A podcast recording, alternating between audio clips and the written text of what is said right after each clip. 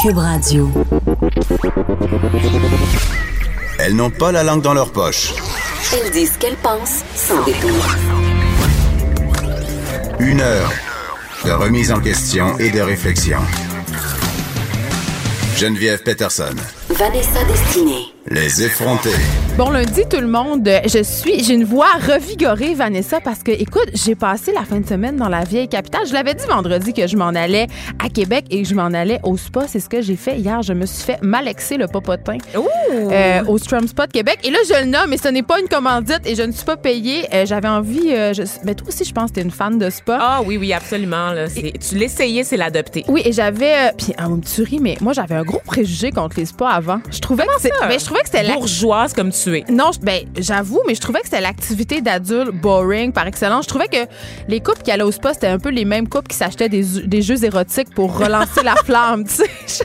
Il y avait un côté très occupation double. Ça me tentait pas de participer à cette culture-là. Les gens Euh, qui incorporent de la fondue au chocolat dans leur jeu sexuel, n'est-ce pas? Exactement. Oh mon Dieu. Oui, vraiment. Donc, euh, je... mais écoute, c'est vrai que l'essayer, c'est l'adopter. Euh, Puis moi aussi, il faut que je confie quelque chose. C'est quand j'allais au spa, je, je, je me sentais pas bien parce que je, je ressentais une pression de relaxer. Fait que là, tout le long, j'étais là.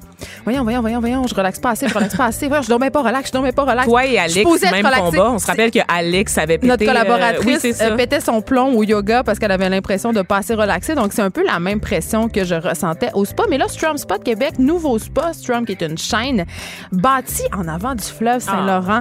C'était incroyable. Et, Je euh, suis jalouse, je suis jalouse. Ben, ça m'a permis de me remettre de mes émotions, Vanessa, parce que dès euh, que je suis arrivée à Québec, je suis tombée sur une scène de crime.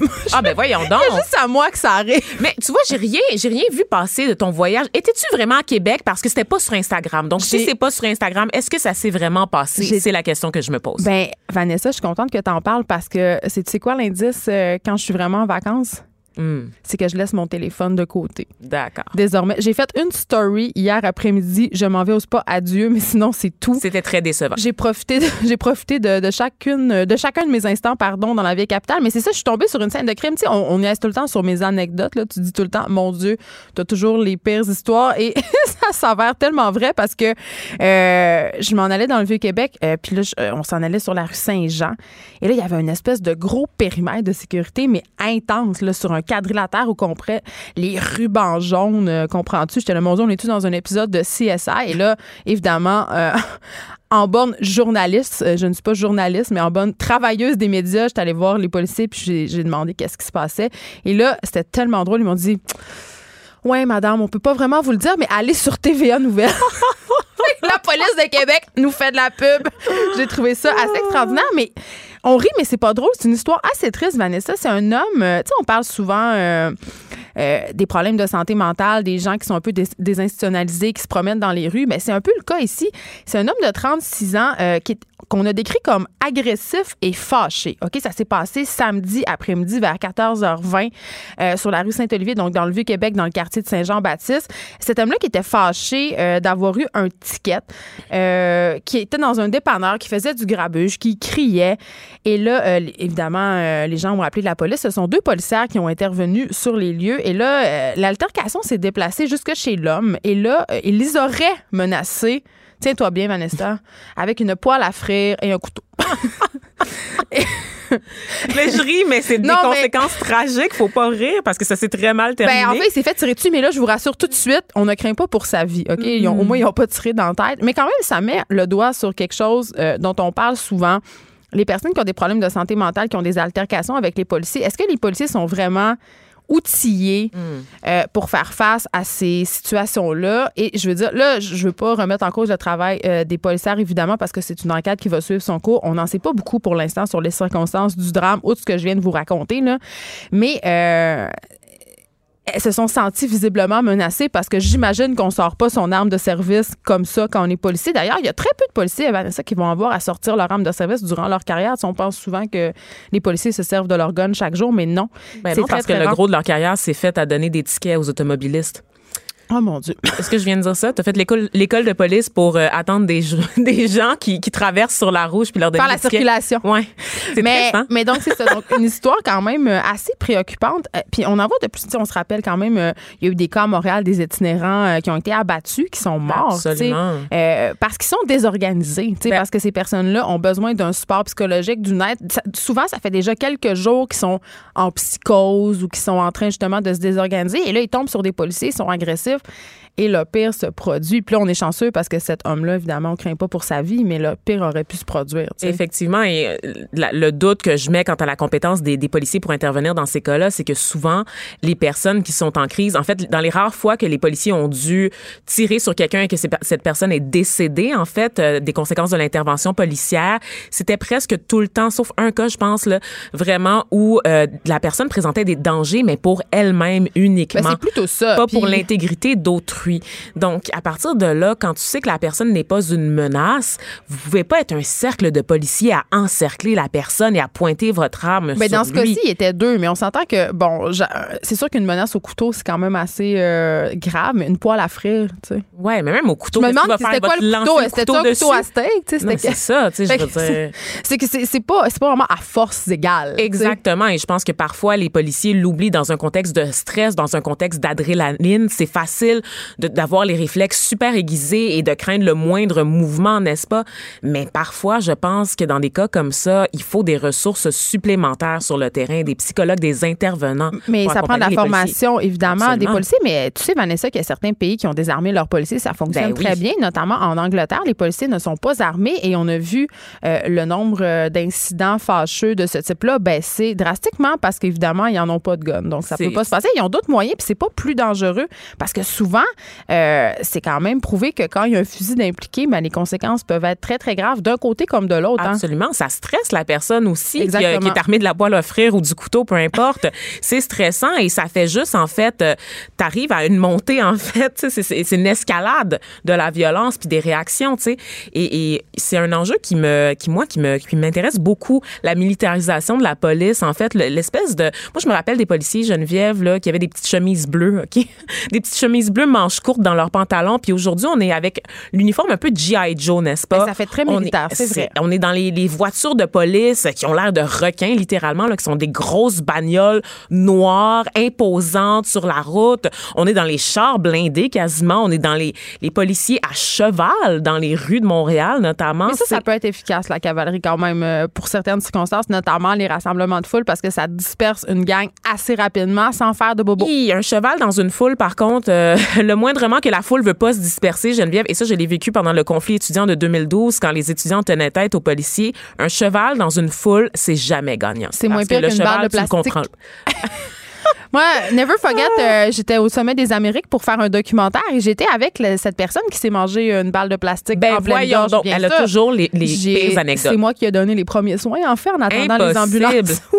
Mais Voyons. c'était un hasard, je connaissais nullement Tu cette sèmes la, personne. la mort et la désolation partout où tu passes, Geneviève Mais Peterson. après ça, j'avais eu très, très peur euh, parce qu'au début, je prenais ça un peu à la légère, les balles en plastique des policiers. Puis on, est, on, est, on avait aussi des, euh, des masques pour les gaz lacrymogènes. Donc, ça n'avait pas vraiment de prise sur nous parce qu'il y en a eu beaucoup, beaucoup pendant le sommet des Amériques, euh, des gaz lacrymogènes. Mais évidemment, euh, les policiers, euh, ils font avec ce qu'ils ont hein, aussi. Ils, ils- ils sont un peu. J'avais l'impression, en tout cas, c'est du moins mon expérience, qui était. sous- J'ai sentais téléguidé. Il n'y a pas vraiment de, de place euh, à l'interprétation. C'est une force monolithique, la force policière. Il n'y a pas de place pour les décisions personnelles. Tu écoutes les ordres dans ton oreillette oui. puis tu, tu fonces dans le tas. D'où la comparaison avec l'armée, en Ben, c'est fait. C'est c'est ça. C'est qu'on- mais le contexte d'intervention est totalement différent que celui de l'armée. Mais je C'est pas le reviens- même mais genre je reviens de à la formation. Les policiers- sont face à des citoyens désarmés. Ouais. qui, Ben, dans, le cas de certaines manifestations, les citoyens ne sont pas toujours désarmés, ceci dit. Puis aussi, euh, j'ai beaucoup d'amis policiers, puis ce qu'ils me disent, c'est qu'on sait jamais ce que les gens ont dans leur poche. Donc ça, ça les fait paniquer aussi. Mais bref, pour conclure sur cette anecdote de Québec, euh, je crois quand même que les policiers bénéficieraient d'avoir plus de formation au niveau de la santé mentale, des techniques d'intervention qui sont non violentes, entre guillemets, ou qui sont du moins euh, des techniques avec des instruments qui ne sont pas mortifères, Hmm. comme des armes à feu. Sais, euh, ce que je souhaite, moi, Mais pour la police de Québec, Geneviève. Un troisième lien? Non, non, pas du tout. Qu'ils soient capables de, de distinguer une simple escarmouche d'un crime haineux. Parce que Ah! je sais pas si tu as suivi un peu ce qui s'était passé, ce qui s'est passé pendant la fin de semaine à Québec. Je sais que tu décrochais. Euh, il y a eu euh, en fait une attaque devant la mosquée de Québec, tristement célèbre, n'est-ce pas, pour la Les tuerie qui, ouais. qui a eu lieu là, il y a deux ans de ça, n'est-ce pas? Et euh, donc, un individu s'est présenté sur place, s'est pogné avec le monde devant, qui fréquentait la mosquée, devant la mosquée. Il y aurait eu des échanges de coups et apparemment que l'homme aurait profané des insultes islamophobes. Ça, c'est ce qu'on en entend comme version. Et la police a choisi de traiter ça comme un acte isolé, n'est-ce pas, Geneviève, dans un premier temps, malgré le contexte de la mosquée, malgré les déclarations islamophobes et malgré l'historique, là, donc. Des lieux. Des lieux, donc. euh, on Mais là, ils sont revenus sur leurs paroles. ben, ils sont revenus sur leur décision à la lumière des nouveaux éléments de l'enquête. Ben, la semble- lumière aussi du tollé, je pense que ça a déclenché. c'est surtout je pense ça. que c'était un- une relation publique désastre. là. Oui, mais c'est ça. On a souligné avec euh, avec beaucoup euh, d'intérêt au cours des dernières années que la mosquée, pas la mosquée plutôt, mais les services de police de Québec ont tendance à minimiser les crimes haineux qui, se- qui se passent dans la capitale nationale.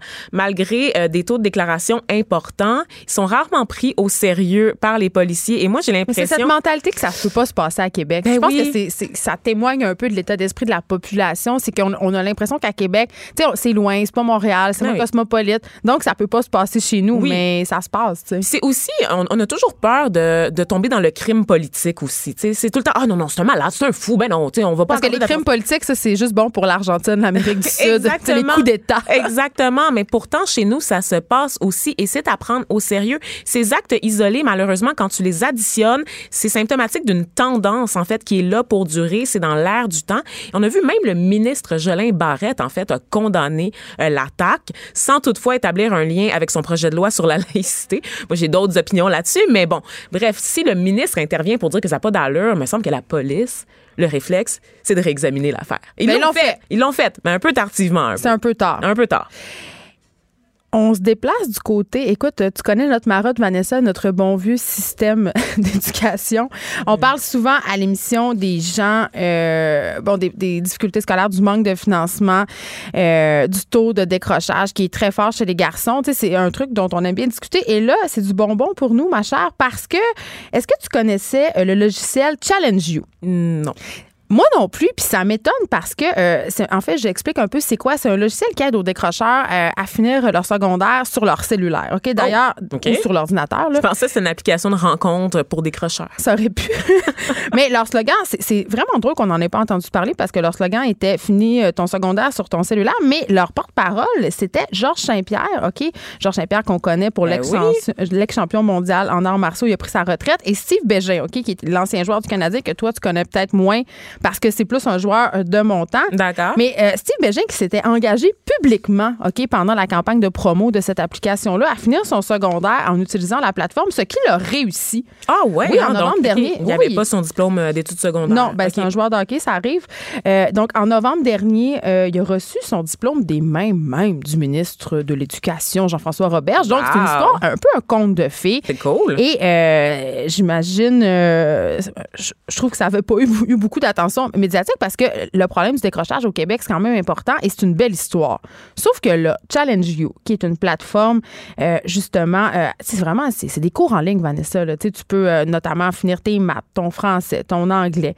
C'est une entreprise privée, c'est ça? Oui, oui, c'est ça. Donc, c'est c'est quelqu'un, euh, c'est Nicolas Arsenault qui est une- un ingénieur de formation qui a mis ça sur pied. Et là, c'est les commissions scolaires qui achètent ça euh, pour aider leurs étudiants décrocheurs à raccrocher. Euh, Jusque-là, tout va bien, mais ça se passe très, très mal. C'est-à-dire que les étudiants qui s'inscrivent sur la plateforme ne terminent pas leur, cur- leur cursus. Là. Écoute, je te donne des chiffres. Là. Seulement 3% des élèves qui se sont inscrits entre 2016 et 2018 ont fait un examen. Ben un examen, là. Pas, pas ont été diplômés, là. Un examen, OK?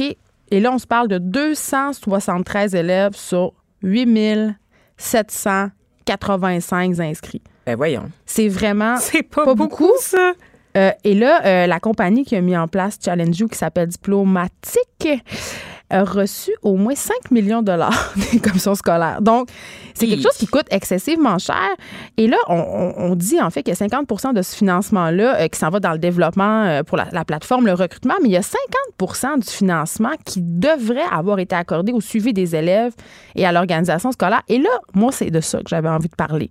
Parce que c'est une chose de mettre sur pied une plateforme pour aider les, les décrocheurs, euh, les raccrocheurs, tu sais, à à être diplômé, mais ça en est une- tu sais, c'est comme, moi, je compare ça un peu à donner des antidépresseurs à quelqu'un sans un suivi psychologique. Hmm. C'est que c'est un plaster sur le bobo, mais si ces élèves-là ne sont pas suivis, ben, les chances pour qu'ils qu'ils, qu'ils choquent en cours de route ou qu'ils se sentent surpassés, dépassés, parce que, en fait, ce qui est intéressant, c'est que euh, ces élèves-là font 80% du cursus et rendus à l'examen, ils le font pas.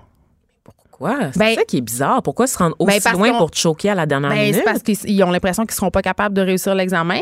Ils ont l'impression qu'ils maîtrisent pas assez la matière. Donc, j'ai un peu l'impression qu'on lance ces étudiants-là dans cette application-là puis qu'ils sont pas suivis malgré que euh, y a 2,5 millions qui devraient, Hmm. être qui devraient être octroyés pour leur suivi. J'ai pas l'impression que c'est tellement fait. Mais c'est ça, c'est- c'est de prendre pour acquis que la technologie va remplacer le contact humain alors que c'est censé être un appui. Ben, surtout quand il est question de décrochage, il Ben me semble que le facteur humain devrait être pris en considération. Là, c'est la première chose dont on devrait, tenir compte parce que c'est pas, c'est des élèves évidemment qui ont des problèmes scolaires, qui ont des problèmes d'apprentissage, qui sont pas motivés, puis qui sont aussi déjà souvent sur le marché du travail, qui font des job-ins, n'est-ce pas? Ben qui ont d'autres occupations, qui ont peut-être même des enfants, des- une famille. Mais c'est ça. Mais tu mets le doigt euh, sur quelque chose parce que, évidemment, euh, si on veut réussir, il faut cumuler des heures, il faut passer du temps sur la plateforme.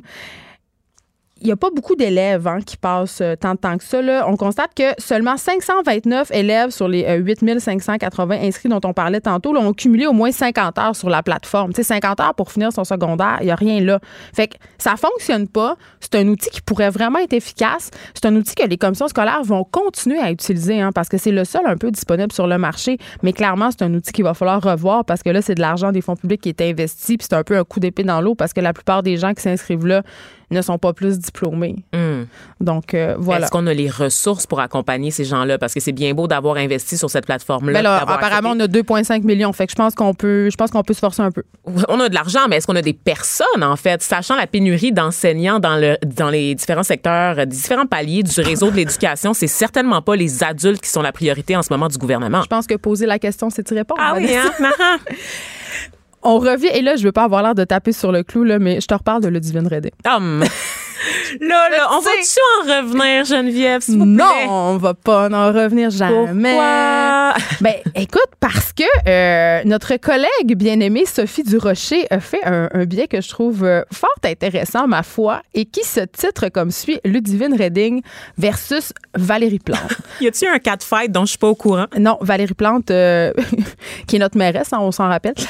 Et là, On la voit pas Sophie- souvent, hein? Sophie a fait un, un- un- un travail d'enquête incroyable, Vanessa. Elle a déterré une photo euh, de la mairesse Plante qui fait un câlin à Snoop Dogg. Ben voyons. Je te jure. Snoop Dogg, est un rappeur américain euh, bien connu pour ses frasques avec la justice, il a fait de la prison à moult Et reprises. son amour de la marijuana. Oui, euh, c'est ça. C'est un drogué. Euh, il a fait du trafic de drogue. Il s'est vanté aussi d'avoir pimpé des filles. Il se vantait, euh, dans le temps qu'il était en tournée, d'avoir des autobus remplis de ses bitches Oui. euh, qui faisaient de la tournée. Donc, un sombre personnage. Et là, euh, Voilà, bon, sombre, je pas jusque-là. ben, c'est. J'aime sa musique, là, j'ai le droit. Ben, on on en a parlé de ça. on en a parlé de notre amour pour le gangster rap. J'ai choisi on- de séparer l'homme de l'œuvre. on est, on est plein de paradoxes. Mais c'est ça. Est-ce qu'on assiste, évidemment, à, à ce fameux deux poids, deux mesures? Parce qu'écoute, Ludivine a été crucifié sur la place publique, littéralement. Et je pense pas qu'à part Madame Durocher, euh, personne n'était, euh, personne n'avait envie de déterrer la photo de la mairesse Plante avec Snoop Dogg. D'ailleurs, euh, vous irez la voir, cette photo-là, dans, sur la Ah, chronique de Sophie sur le Journal de Montréal. Je, je sais pas si c'est langue, mais la mairesse Plante est littéralement pendue à son cou. Ma tante a bu un verre de trop, là. Ben, on dirait. Et là, avant l'émission, on, se- tu sais, on, avait la, on se posait, on avait la discussion en arrière avec, avec les gens qui travaillent avec nous. On se disait, oui, mais tu sais, en fait, c'est vrai, tout le monde le fait. là. Tu sais, Barack Obama a des liens, avait des liens et encore des liens avec des rappeurs super controversés, Jay-Z, Ben oui. euh, tu sais, qui sont, qui sont des personnes aux, aux mœurs assez douteuses. Là. Ben, Donc, on- pourquoi Ludivine? Évidemment, moi, ce que j'ai avancé comme théorie, c'est qu'elle était porte-parole euh, d'un organisme. Mais tu vois, Sophie Durocher souligne quand même que la police de Longueuil euh, est très fière de la garder comme porte-parole d'un concert bénéfice de l'Orchestre symphonique de Longueuil qui va avoir lieu le 7 juin pour les femmes exploitées. Donc, est-ce que le réseau Enfants Retour a été trop frileux en se dissociant super rapidement de sa porte-parole? Parce que tu m'as écrit, toi, en fin de semaine pour me dire, Hum, écoute, euh, à l'émission de Sophie, ils ont reçu le- un gars des coms de la police de Longueuil pour dire que ce fameux rappeur Enima n'était pas connu des policiers tant que ça. Donc, Ben non, c'est ça, ça reste quand même un ça intéressant que tu m'envoies ça. Ça un m'a fait individu réfléchir. marginal, c'est-à-dire qu'on le connaît connaît maintenant à cause de cette, de cette saga-là, mais avant ça, c'est pas un rappeur populaire. Je t'ai déjà parlé du fait que les radios commerciales Ben, snobent le rap, rap, là, ben en général, et c'est certainement pas le gars street gangsta de Montréal-Nord, de Saint-Michel, qui va jouer à la radio sur les heures de grande écoute. J'avais OK? jamais entendu parler de lui avant C'est un, c'est un rappeur que les jeunes aiment, que les jeunes écoutent sur YouTube, Geneviève, et c'est vraiment pour La les jeune. initiés Ouais. du rap aussi. là. C'est Ouais, quand ouais. tu as fini d'écouter Loud, là, puis t'es rendu un peu plus loin dans ta, dans ta quête du rap, là, un peu plus raw, là, moins pop. C'est vraiment pour les initiés. Donc, personne ne savait vraiment c'était qui ce gars-là. Par contre, c'était payant pour les organisateurs de l'avoir comme tête d'affiche parce que ça permettait de rallier justement les amateurs de vrai Oui, d'avoir une certaine street cred, justement. Exactement. Et dans le cas de Ludivine, moi, j'aime beaucoup lire les internautes sur les réseaux sociaux. Et ma foi, vous avez éclairé ma lanterne. Il y a des arguments que- auxquels j'avais même Ouais, pas moi pensé. aussi. Moi, je reviens un peu sur ma position ce matin par rapport à cette histoire-là. là. Je dois faire un petit mea culpa. Ah oui, hein? Ben, tu, Ouais, ouais. tu vois, moi, je l'ai beaucoup défendu, mais même, il y a un argument qui, qui m'a fait sursauter et qui est tellement évident. Quand on dit à Ludivine Redding, Hey, fille, t'as pris une photo, t'as fait une erreur, Ouais. tasse-toi, c'est inacceptable. Quel message on envoie à ces jeunes filles-là qui Ben, tombent raison. entre les mailles, genre, de, de, de, rap, euh, de rappeurs, mais aussi de gars de la rue issus de la street culture? Tu n'as pas le droit Mais tu à l'erreur. Tu es jeune, tu es belle, tu es innocente, mais malgré ça, tu n'as pas le droit à l'erreur. Alors, comment vous voulez que ces filles-là aillent chercher de l'aide, aillent voir les forces de, de l'ordre, des sécurités, qu'elles aillent voir des intervenants si elles ne font pas confiance vois- au système parce qu'elles ont l'impression d'être jugées? Mais tu vois, euh, tu viens de dire quelque chose euh, de très important. La personne que, que Sophie Durocher a reçue à son émission vendredi s'appelle Ghislain Vallière, c'est le, re- le relationniste au service de police de Longueuil. Et lui, ce qu'il a dit, et là, je trouve ça excessivement intéressant, puis c'est ça, Vanessa, qui m'a fait revoir ma position sur cette affaire-là. C'est quand la controverse de Ludivine a éclaté, là, lui, ce qu'il dit, c'est qu'il n'a pas pensé deux secondes à lui demander de démissionner. Il s'est dit que ça serait un exemple encore plus convaincant Mmh, dans la voilà. cause de l'exploitation sexuelle. Sais-tu pourquoi? Parce qu'il dit personne se promène avec un bandeau marqué PIM dans le front. OK? C'est comme ça que les jeunes filles, ils tombent dans le panneau. Les, les bad boys, là, ils disent, sont parmi nous. Et Enima, c'en est un bon exemple. Elle le savait pas. Ben oui, c'est ça. Fait que ça, j'avoue que vu. sur ce point-là, je reviens un peu sur mes paroles. C'est je- tout le contexte. Encore une fois, on est dans un un gros party Ah ouais. dehors, en plein air. Tout le monde, tout le monde est sa trotte, tout le monde est sur l'alcool. On a bu un petit peu, ça dérape. On te donne un défi. Let's go, va sur le stage, va le rejoindre. Tu le fais, tu te poses pas trop de questions. Tu veux vivre dans le moment présent. Tu sais, tu veux vivre ta jeunesse, puis whoops. 24 heures plus tard, on te le pardonne pas, puis t'es conduite aux portes de la ville. Voilà. Ça n'a aucun bon sens. Livre Ludivine Hollande. Pas d'histoire de sacoche puis de rouge à lèvres. Du front, des idées, du crâne. Les effronter. Libéré, délivré.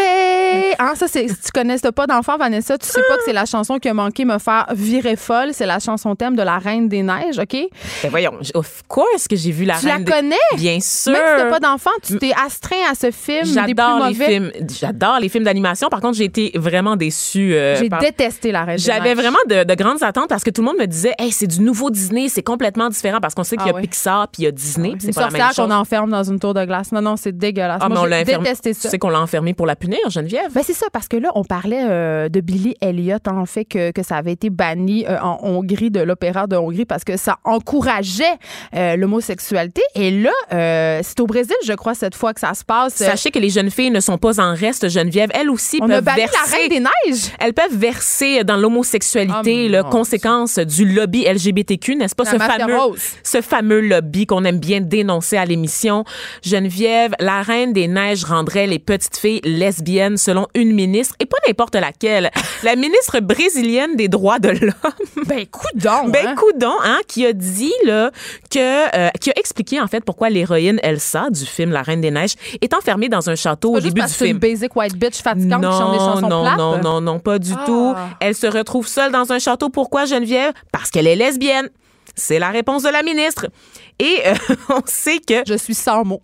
Que l'influence d'Elsa, ça encourage pas juste les, les petites filles à chanter, n'est-ce pas, à se découvrir une carrière de chanteuse, mais aussi à vouloir goûter les plaisirs de la chair féminine, donc de verser dans le lesbianisme et dans la sorcellerie. OK, on s'amuse là. Qu'est-ce qui, dans La Reine des Neiges, sous-entend, ne serait-ce que un tantinet euh, qui a un- une espèce de petit discours lesbien? Tu sais, je veux dire, il est où le discours euh, Mais lesbien? deux femmes fortes dans un film, forcément, c'est du lesbianisme. Elles ont beau être sœurs, Geneviève, Que- ça envoie le que- message qu'on est dans un matriarcat et que toutes les femmes vont devenir Non, mais des Amazones si qu'il on- faut entre elles. Si on panique sur le lesbianisme, il me semble que Brave, c'est pas mal pire. Ah oui, on se rappelle de Brave. Ben hein? oui, c'est ma princesse préférée de Disney. Ah ouais? Ben oui, elle a les cheveux roux, puis c'est une sorcière, D'accord. ça, puis elle se marie Non, pas, non, puis elle non, cherche pas un prince. Ce qui se passe dans La Reine des Neiges, en fait, c'est que Elsa, parce qu'elle est une femme émancipée, en fait, encourage les femmes à attendre une charmante princesse plutôt qu'un prince charmant. Le fait qu'elle soit trop forte, c'est clairement qu'elle n'a pas besoin d'un homme et forcément, elle, Elle a a besoin d'une même autre femme. besoin d'une princesse qui est, de- qui est tout de même un peu problématique. Oui, mais non, mais tu sais, ça c'est une ministre quand même euh, qui, on, on va, on va faire sa feuille de route oui, hein, ça. à Damares Alves, 54 ans, une des deux seules femmes du gouvernement de Jair Bolsonaro dont on entend beaucoup parler, hein, parce que c'est comme le Trump du Brésil, c'est le même courant. Il y a des Trump partout. Il y a hein, des parce Trump qu'on parlait partout. du Trump de Hongrie. là. Écoute, euh, je te le dis, on est dans un courant de conservatisme social et M. Bolsonaro, et c'est un président qui est ouvertement homophobe, hein, il ne l'a jamais caché. Et il y a deux femmes dans son cabinet, dont Mme Alves, qui, elle, est opposée à l'avortement, qui est ministre des droits de l'homme, mais qui est, elle aussi, homophobe. On se rappelle qu'au Brésil, les droits euh, des homosexuels ne sont pas super évolués encore. hein. Non, c'est une société qui est foncièrement homophobe. euh, Il y a eu un une décision de la. Cour suprême récemment pour Oui. essayer de protéger le droit des gays, mais le problème, là, c'est que quand tu as une ministre qui dit que les garçons doivent s'habiller en bleu et que les filles doivent s'habiller en Ah, rose, c'est pas ça? Non, c'est pas. ouais, ben en fait c'est ça Geneviève, c'est ça. Tu peux pas, tu peux pas. Jaune c'est inacceptable. C'est rose ou bleu en fonction de ce qui est entre les deux jambes. Très important parce que sinon ils vont être déviants tes enfants. Puis ça en mettront Ben, je jamais. suis contente d'avoir suivi ça à la lettre. Oui, Les enfants et vont donc, être euh, normaux. on, on se rappelle que Madame euh, Alves était jusqu'à tout récemment également en charge des questions LGBTQ, mais c'est plus, c'est plus son- dans son portefeuille. Pourquoi? Ben parce que Monsieur Bolsonaro a juste supprimé le portefeuille. Donc tout est réglé, l'homosexualité n'existe plus. Bye. Ah!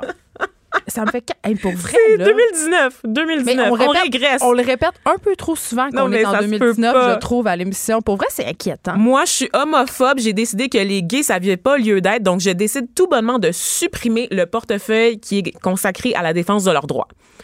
On s'il n'y a pas d'argent, ça n'existe pas. Je- je- moi, Moi, ça mon fait, gouvernement euh, touche pas à ça. Ça, ça, on régresse. C'est wow, Où s'en va le monde? Et là là. Ça longtemps que j'avais pas dit là là. Ça Ouais. faisait vraiment longtemps.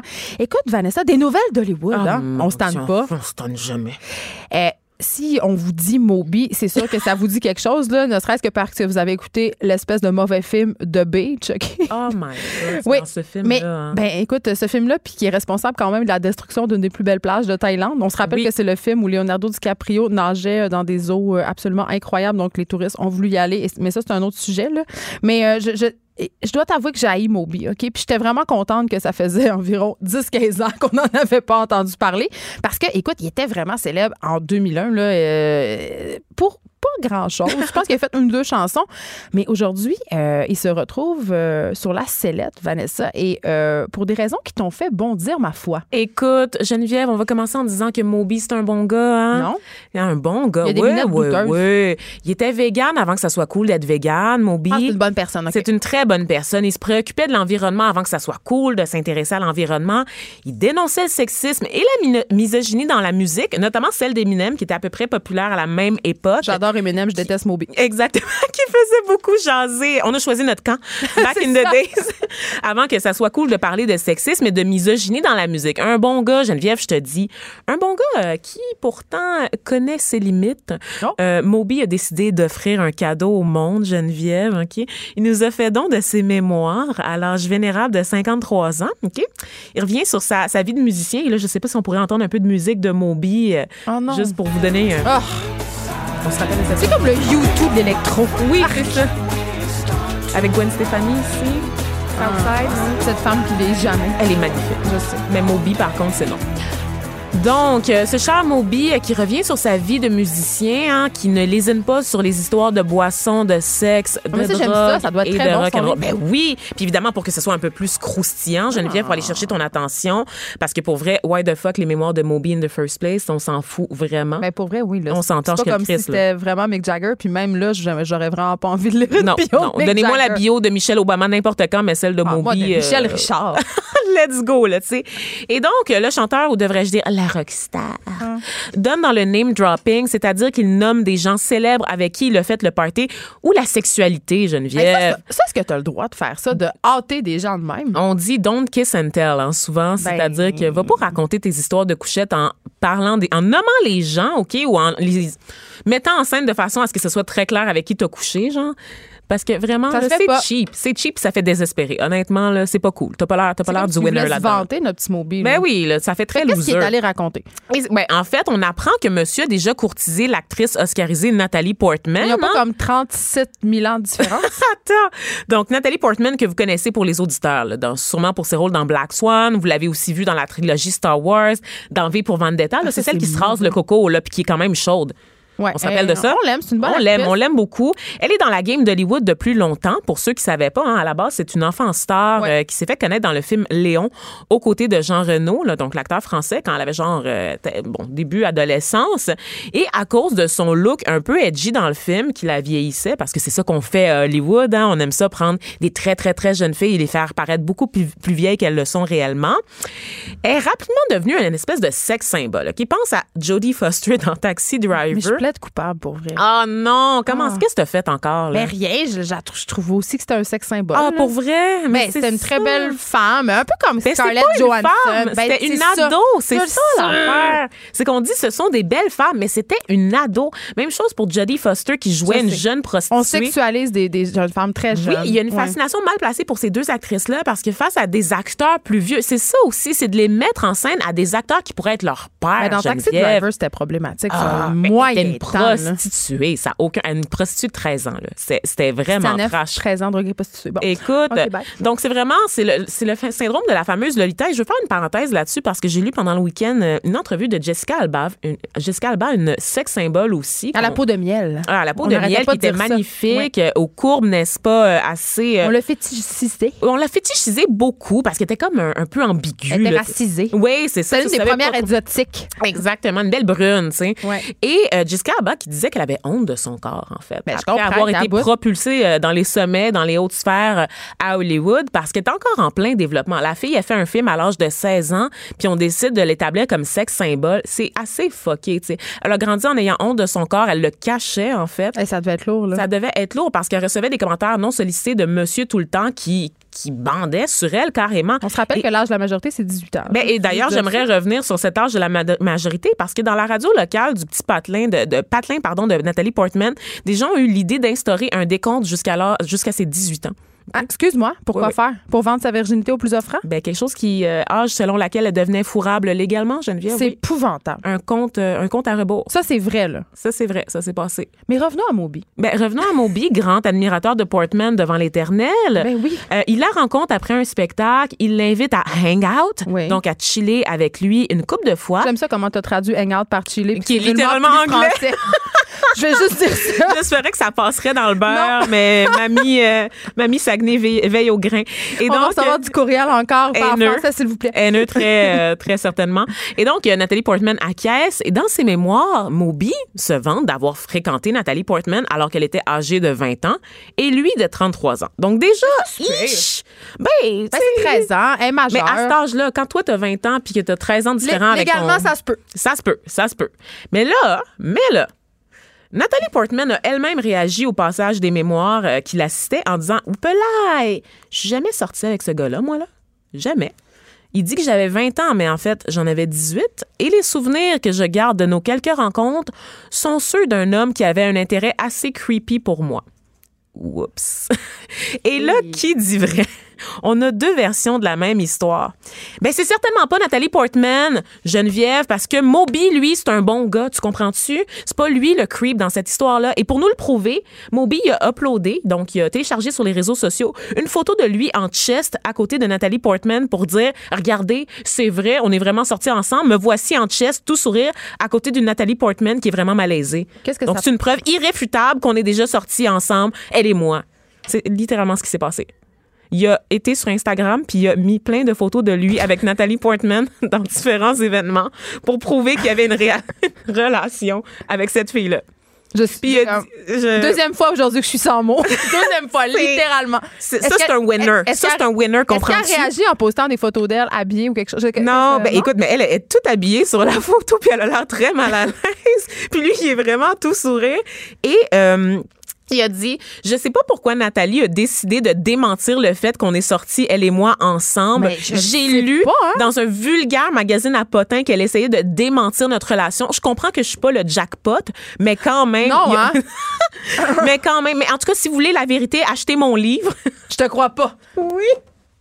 Ce que Nathalie, le, le dément, tu sais, la- ce que Nathalie Portman, elle a dit, ce sont des vulgaires ragots, mais lui, c'est la vérité, puis c'est dans son livre qu'il faut absolument acheter pour euh, avoir euh, le fin, mot d'histoire. Est-ce qu'elle aurait le droit de le poursuivre? Ben, écoute, je pense que Nathalie Portman a littéralement d'autres choses à faire que de se soucier Ben, je d'un vieux has-been chauve qui, qui, genre, qui est sur le déclin depuis 20 ans déjà. Honnêtement. Ben, est-ce qu'elle a déjà été sur le clin?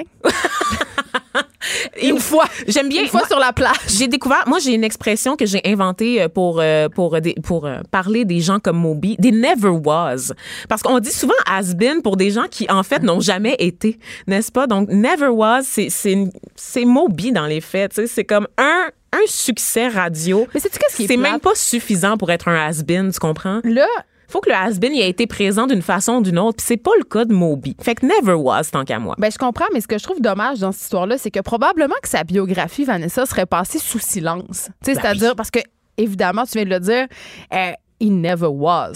Sauf que là, à cause de tout ce scandale-là autour de Nathalie Portman, qui continue à être une star internationale, qui continue à attirer les foules, tu sais, on l'aime, Nathalie Ben Portman. C'est un enfant star, justement. On l'a vu grandir.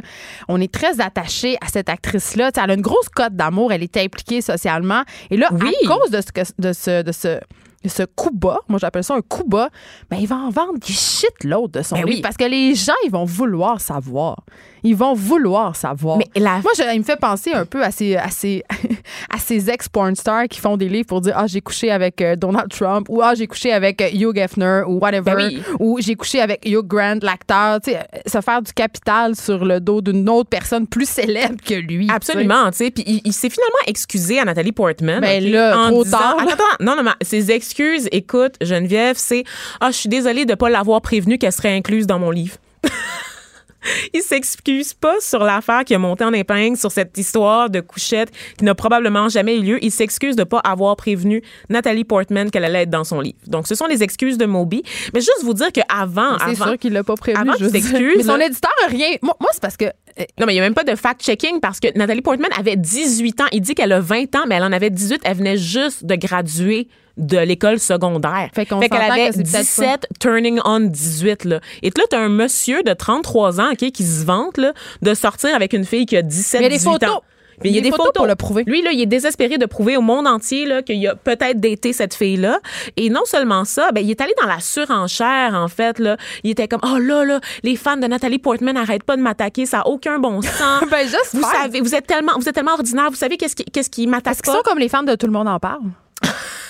Qu'est-ce qui se passe avec les fans de Tout le monde en parle? Ils ont sont- fait bloquer le- Ils sont hargneux, hein, Ils les ont fait fans de bloquer Tout le monde. compte. Ils ont Je suis pas sûre que c'est des fans, moi, de l'émission. Je pense que c'est des gens qui haïssent Guilla Lepage, puis qui haïssent un peu l'espèce de clic euh, du plateau qu'on retrouve parfois là, euh, dans le studio, euh, je sais pas trop quoi, de t'avais fait, une- Radio-Canada. t'avais fait une chronique là-dessus sur les gens qui se mettent en masse pour Oui. faire fermer des comptes. Rappelle-moi parle- comment ça s'appelle. L'embrigadement, en fait, et ça s'est passé, là, ça s'est euh, passé. avec le compte Twitter de Tout le monde en parle, qui a été suspendu, en fait. Mais attends, attends. euh, Pourquoi? Ben, tu disais, tu disais que c'était peut-être parce que les gens haïssent Guillaume Lepage, mais non, c'est parce qu'ils ont reçu euh, Omar Kader. Ben, ils ont reçu. Omar Kader, effectivement, et un internaute a décidé que le fait de recevoir Omar Kader, n'est-ce pas, qui aurait obtenu de réparation du gouvernement Donc, du Canada là, suite à, toute cette histoire, n'est-ce pas, en Afghanistan, constitue euh, l'apologie de la haine, d'accord? Alors, cet internaute-là a mené campagne auprès de Twitter pour Qui dénoncer, qui a littéralement fermé le compte sans vérification, parce que visiblement, il y a personne qui parle français euh, chez Twitter, parce que... Sauf que quand Guilla s'en est mêlé, euh, je t'annonce que la situation a été rétablie. Assez rapidement. Assez rapidement. Je m'en doute, mais c'est quand même assez extraordinaire de constater qu'un troll, un citoyen, un, un, internaute, un auditeur arrive à faire bloquer le compte Twitter d'une émission nationale, OK, dans un réseau quand même assez établi qui est celui de Radio-Canada, parce qu'il n'était pas d'accord avec le contenu de l'émission. Moi, ce que je trouve drôle, euh, ce que je trouve drôle, Vanessa, c'est la réponse de Cam Gordon, qui travaille euh, chez Twitter au Canada. On, on dit, parce que c'est une situation évidemment qui n'a pas duré très longtemps, euh, on dit le compte a été rétabli, il avait été suspendu par erreur. Toujours cette fameuse erreur. Oui, hein? ben oui. Dans le cadre de notre, de notre surveillance quotidienne du contenu qui ne respecte pas les règles. Nous avons depuis Ah. corrigé cette erreur. Bien sûr, bien sûr, bien sûr. Moi, je, je, suis- je suis très sceptique, en fait, là, euh, par, par la stratégie a de pas juste toi, pas juste toi. Les gens qui travaillent dans le fabuleux monde du numérique ont quand même souligné. Le compte de tout le monde en parle ne porte pas, tu sais, ce fameux petit crochet bleu Oui. là. Ce crochet bleu là, on se demande souvent à quoi il sert. Ben il sert à, À se faire voir, à Ben, flasher. Non, non, Ah ça sert à hein. ce qu'on puisse pas usurper l'identité des comptes, euh, que ça puisse pas justement. Parce que quand euh, c'est des personnalités connues, souvent justement les gens se mettent ensemble pour les faire euh, Pour plomber, en fait, Et quand ouais, ce petit crochet bleu là, ben ça marche pas. Parce que la compagnie se penche Ah sur la ben, question. ben. Oui, fait que il a probablement été désactivé euh, peu après avoir signalé de façon automatique. Fait que ça serait probablement vrai. Euh, cette erreur-là, mais j'imagine que le compte, euh, le compte Twitter de Tout le monde en parle va se voir doté de ce fameux petit Ben oui. crochet bleu-là. Mais moi, ce qui me désespère, c'est vraiment ce genre de campagne menée par des internautes qui sont tellement haineux, en fait, là, qui sont prêts à se mettre en gang, puis à mener vraiment un combat, une croisade, OK, contre des émissions, contre du contenu avec lequel ils sont pas d'accord. Et c'est ces gens-là, après, qui vont crier à la liberté d'expression qui est bafouée, leur liberté de dire ce qui, ce qui leur tente de dire. Mais c'est eux, en fait, qui, qui sont les plus... euh, les plus, euh, les plus zélés quant euh, Mais c'est malheureux. à la volonté de censurer les autres. Mais c'est malheureux parce que dans ce cas-ci, euh, ce qu'on apprend, c'est que ça pourrait juste être une seule personne qui aurait fait fermer le compte tellement euh, parce que c'est automatique. épouvantable. Donc voilà, écoute, on va continuer à suivre les déboires de Moby. Son Ah. compte Instagram, ses photos en chess pour, quoi, pour voir avec qui euh, il a sorti euh, Je après vais Nathalie juste Portman. la partager sur la tu page vas nous au courant. OK. L'actualité vue autrement. Pour comprendre le monde qui vous entoure. Les effrontés. Alors, chose promise, chose due, je suis avec Émilie Ouellette. Bonjour, Émilie. Bonjour, ça va bien? Ça va super bien. Ça va bien parce que, euh, écoute, je suis contente de te recevoir avec ton livre Ma tribu. Premièrement, une très belle page couverture. Je te félicite. Ben merci. On peut pas la voir, mais on la Non. mettra sur la page Facebook Absolument. de l'émission. Euh, Ma tribu, le portrait corrosif, bienveillant et sans cliché d'une famille comme la vôtre.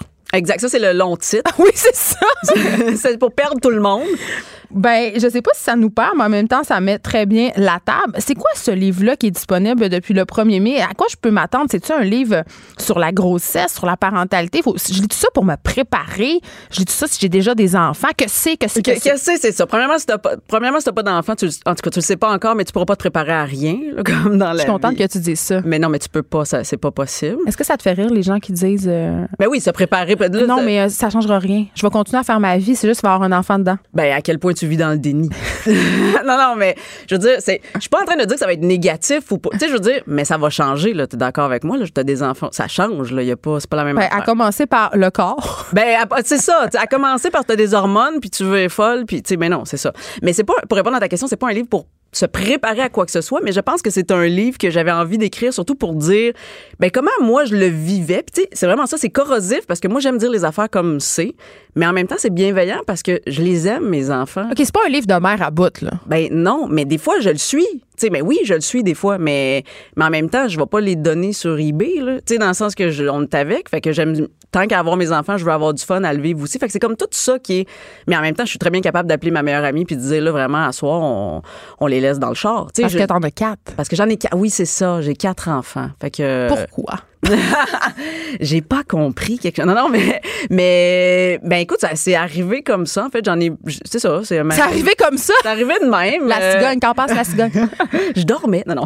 Mais, euh, mais non, on, on savait que, je savais que je- moi, je suis enfant unique. Fait que c'est peut-être probablement, tu sais, mon thérapeute te dirait, ah, t'as voulu avoir beaucoup d'enfants, probablement. Ben, ça m'a marqué quand j'ai lu ça dans ton livre parce que moi aussi, je suis enfant unique et j'ai trois enfants. Ben. Et je me dis que ça a quelque chose. Tu parles que tu voulais une grosse famille. Ouais, ben je pense que oui, tu sais le fait ben ah, je savais pas que t'étais enfant unique, ça, je trouve ça le fun, mais c'est que euh, tout l'effet de grosse famille, de frères et sœurs, de fraternité. Le bruit?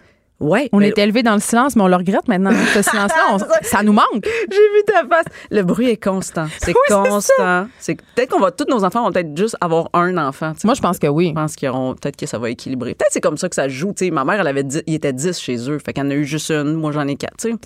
Tu penses-tu qu'à la fin, elle le lait en faisant vaisselle? Moi, je me demande comment ça peut se passer. Je me demande comment un corps de femme peut se rendre à 10 enfants. Ah, ma grand-mère, ben, je sais, je sais pas, je sais vraiment pas. Euh, c'était sur l'automatisme, je pense. Mais tu sais, en même temps, il y avait pas le moyen de contraception, c'était pas. Tu sais, il y avait. Il était en dépression postpartum comme non-stop. Je pense que ça faisait. C'était juste leur état normal. C'était juste l'état normal, genre, pauvres autres, là, tu sais. Mais écoute, euh, tu nous parles euh, justement que t'as tes quatre enfants et là, euh, tu sais, je t'ai parlé tantôt, j'ai dit t'es pas une mère à bout. Qu'est-ce que t'en penses justement, toi, de cette figure-là? Euh, je pense qu'on a eu besoin Ah, ben oui. de l'avoir, la, la mère indigne, la mère ordinaire et tout ça. Mais je sais pas, j'ai l'impression que maintenant, ça paraît comme mal de dire qu'on qu'on aime ça être mère puis qu'on aime ses enfants. On a comme l'air loser.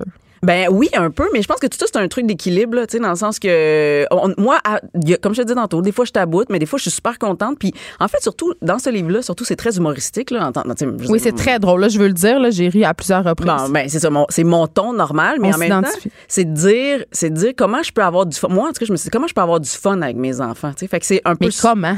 Ben, il y, en a- il y a plein. Tu sais, tout est dans la manière de le faire. Puis l'humour, ce qui est le fun, c'est que ça, ça te fait prendre du recul. Fait que, tu sais, justement, quand je taboute à l'épicerie puis j'ai quatre enfants puis que ça marche zéro, là, mais tu sais, j'en parle, mettons un exemple dans, comment mes enfants peuvent donner d'un coup des espions puis essayer de chercher des affaires dans l'épicerie pendant que moi, je fais ma liste. T'es.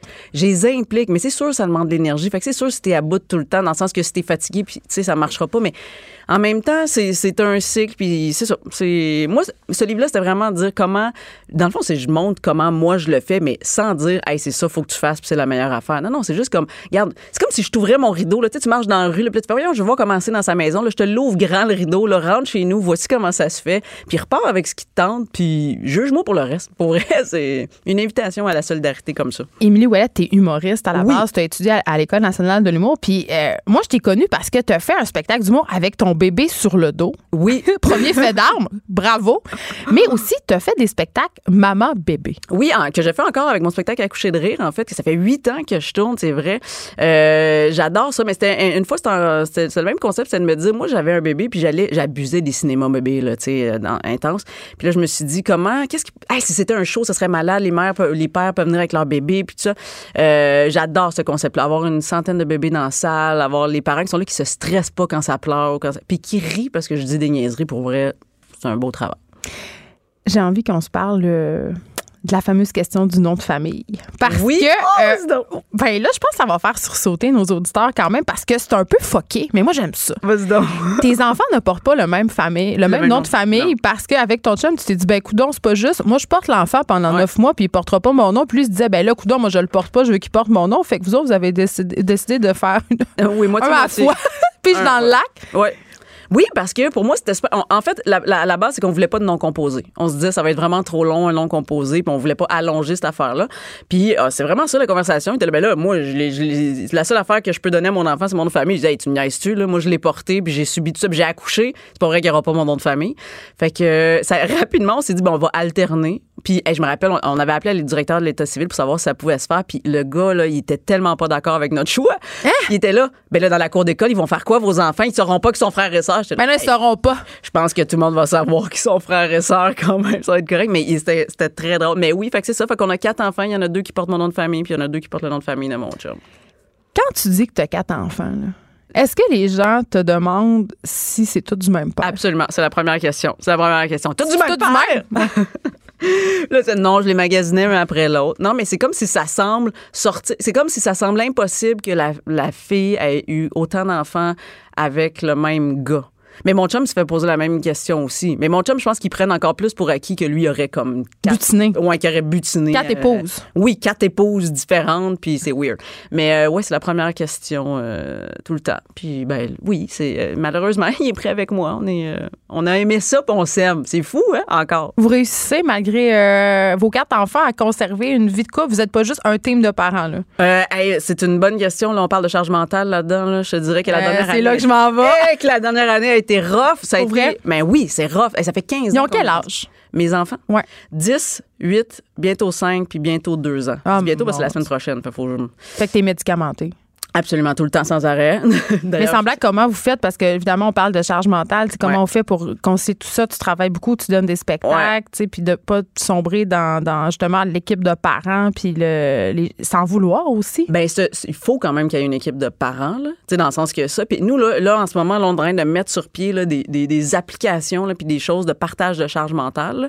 Des applications, c'est-à-dire Ouais. sur votre ordinateur? Sur notre ordinateur, sur nos téléphones. genre, on, on a une liste genre de charge mentale, puis à chaque fois qu'on a quelque chose qui pop, on le met, on le met, on le met, on le met là-dessus. Puis à tous les matins, on se prend un 5 minutes top chrono, on se dit OK, toi tu fais quoi aujourd'hui, moi je fais quoi aujourd'hui? Fait que tu sais, mettons moi j'ai eu une, une charge mentale de quelque chose, c'est pas nécessairement dire que c'est moi qui va l'amener jusqu'au bout. Je fais juste la mettre dans la liste. Hey, il devrait développer ça, cette application-là, pour vrai. Charge mentale. C'est vraiment je Que tu peux excellent. partager avec les membres de ta famille, tu je- coches. Absolument. Puis je la partage à mes enfants. Ça, c'est une affaire. là. Toi aussi, tes enfants sont un petit peu plus vieux. Là. Moi, Ouais. là, euh, Ah, ils ont des hey, tâches. fais ta boîte à lunch, défais ta boîte. Tu y penses. Il faut que tu mettes ton cadran. Hey, moi, là, c'est. Je décharge. Puis. Ah, moi, j'ai montré à ma fille, elle avait serviette, là. Oui, oui. Non, non. Game changer. Vraiment, vraiment. Mais c'est vraiment organisé parce que dans ton livre, une affaire qui m'a surprise, et là, j'avoue que j'avais un préjugé, j'ai un préjugé euh, euh, souvent, mais c'est envers moi-même, en fait, que je l'ai le préjugé. Euh, tu me dis, tu sais, chez nous, on fait un budget. On a un document Excel où on comptabilise toutes les dépenses de la famille, où on peut suivre les entrants et les sortants. Premièrement, bravo. mais Mais c'est pas tout le monde qui fait ça. non, non, non, non, je t'annonce que non. Et euh, c'est comme ça que tu as appris à ton chum que vous attendiez un quatrième enfant avec l'outil budgétaire. Parce que j'ai envie que tu racontes ça parce que Oui. c'est assez drôle. Euh, Ben oui, en fait, c'est parce que c'est ça. On a un budget Excel dans lequel on a toutes des catégories d'épargne pour euh, les sports, les loisirs, n'importe quoi. Puis on le fait donc. Puis euh, là, je me disais, ah, comment je pourrais, tu sais, ça va être ma dernière. Je savais que c'était ma dernière grossesse. Je me disais, il faut que ça soit le fun. Fait que j'ai rajouté une colonne dans notre Excel qui s'appelait BB4 en disant, bon, ouais. Puis j'ai mis comme un montant. Puis ça, fait que ça fait que ça balançait plus nos affaires. Mais moi, je me suis dit, ça va être juste drôle. Je vais dire à mon chum, voyons, ça balance pas, va checker. En deux minutes, il va voir que. Ben, Oui, tu as mimé comme une espèce de simili crise de panique en disant Hey là, chérie, j'ai regardé le budget, ça va pas du C'est tout. ça, puis là, je Lui, dit Je vais me pencher là-dessus. Fait qu'il se penche là-dessus. Moi, je me disais, hey, moi, je suis tout énervé. Il va le voir, il va voir que, hey, c'est quoi cette affaire-là, bébé 4? C'est quoi?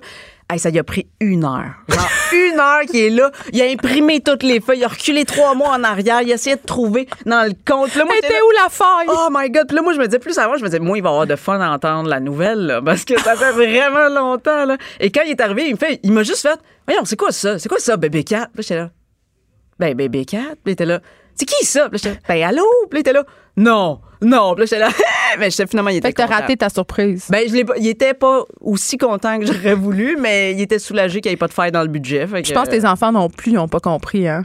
Non, non. Ben, non, mais mes enfants, je leur ai pas appris de la même manière. Tu as fait un dessin. C'est ça. On a fait un dessin. Et on est tellement nombreux. On a fait un dessin dans lequel tous les membres de la famille étaient là, plus un bébé. Mais juste quand tu regardes d'un premier coup d'œil, qu'il y en a cinq, quand il y en a six, tu juste l'air d'un barbeau. Ça a juste l'air d'un barbeau, puis il a vraiment fallu passer comme, ben là, c'est qui, c'est qui, puis là, c'est qui, lui? Ah! Mais après ça, il était super content, fait que, ouais, non, non, ça, c'était trippant. Mais ça arrivera plus, il y en a plus d'autres. T'es sûr? Certaines. La shop de bébé, c'est terminé? On le sait hein, quand c'est fini. Hein? Mais tu sais quoi? À mon troisième, je le savais pas. Toi, tu le savais-tu? Oh oui. C'est ça. Moi, mon troisième, c'est ça, je le savais pas. Mais à ma quatrième, j'ai fait, ah oui, c'est clair, c'est clair. Mais Ah c'est fun que ce soit clair. Moi, je vois des bébés là maintenant, puis euh, je les trouve bien cute, Oui. mais euh, j'ai plus ce petit euh, sentiment dans le bas-ventre d'urgence. Je me dis, Non. eh ben, hein, je suis contente de leur donner. Mais c'est le fun de passer à l'autre étape. Sais, Oui. C'est le fun de dire, OK, on passe à l'autre étape. Mais en même temps, quand moi, je fais mon show puis je vois des petits bébés, je les. je- c'est Ah, on les aime, on aime ça les redonner. C'est ça. Avez-vous de l'aide? Parce que quand t'en fais, parce que tu fais des shows d'humour, t'écris aussi pour la télé, euh, peu de gens le savent, mais t'écris pour le- les parents, t'écris Ouais. au conseil de famille, donc tu sais, tu as quand même une vie occupée. Euh, tu sais, moi, je, sérieusement, là. euh, Mais il faut abuser d'un réseau. C'est ça qu'il faut faire. C'est ça, but, faut là, abuser d'un réseau, Mais un village. Un village. Il faut que tu fasses une grande, grande liste de plusieurs personnes, mais comme ça, leur, leur rotation revient lentement. Tu sais, comme, c'est, tu comprends? C'est vraiment ça. Fait Fait qu'ils n'ont pas l'impression, ils savent pas qu'ils sont exploités. Ils savent pas qu'ils sont exploités, mais comme ça, ils viennent pas chaque semaine, mais ils viennent aux trois mois, ils sont contents de venir. Puis, puis ils sont contents parce que quand tu parlais de couple tantôt, je me disais, ça va, pour vrai, ça nous aide. Mais faites-vous des break. sorties de couple? Ben hein? oui. OK. Fait que c'est pour ça, mais pour ça, c'est comme, viens, viens m'aider parce que, tu sais, non, fait que là, ils font comme, ah ben oui, Ils ont là, pitié. ils, ils ont pitié, ils ont pitié. Participe à ta vie sexuelle. Absolument, ils sont là à chaque instant. je sais. Mais écoute, je pense que c'est vraiment important parce que je sais pas, là, moi j'en ai trois, puis le quatrième, je pense que ça serait. euh, Ça serait de trop. ben. Mais comme moi, le cinquième serait de trop. Tu sais, les gens qui disent, après, tu sais, le troisième, il arrive comme. Il s'élève tout seul. Hey, c'est pas vrai.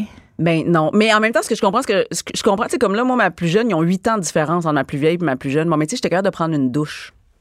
Fait que, tu sais, déjà, Oui, c'est ça. Ils peuvent s'occuper. Mais on sert des plus vieux pour euh, élever les plus jeunes, On comme dans sert le de bon vieux monde, temps. finalement. T'es une Émilie euh, Bordelot euh, des temps modernes. Émilie Ouellet. Je rappelle le, le titre de ton livre, Ma tribu. Écoute, euh, puis où est-ce qu'on peut te voir en spectacle prochainement? Ben là, prochainement, c'est l'été. On va sur ton site. Ouais, c'est On ça, va sur sur mon ton site site internet. internet. Je suis dans les maisons de la culture, tout ça. Fait que c'est vraiment le fun. Cube Radio.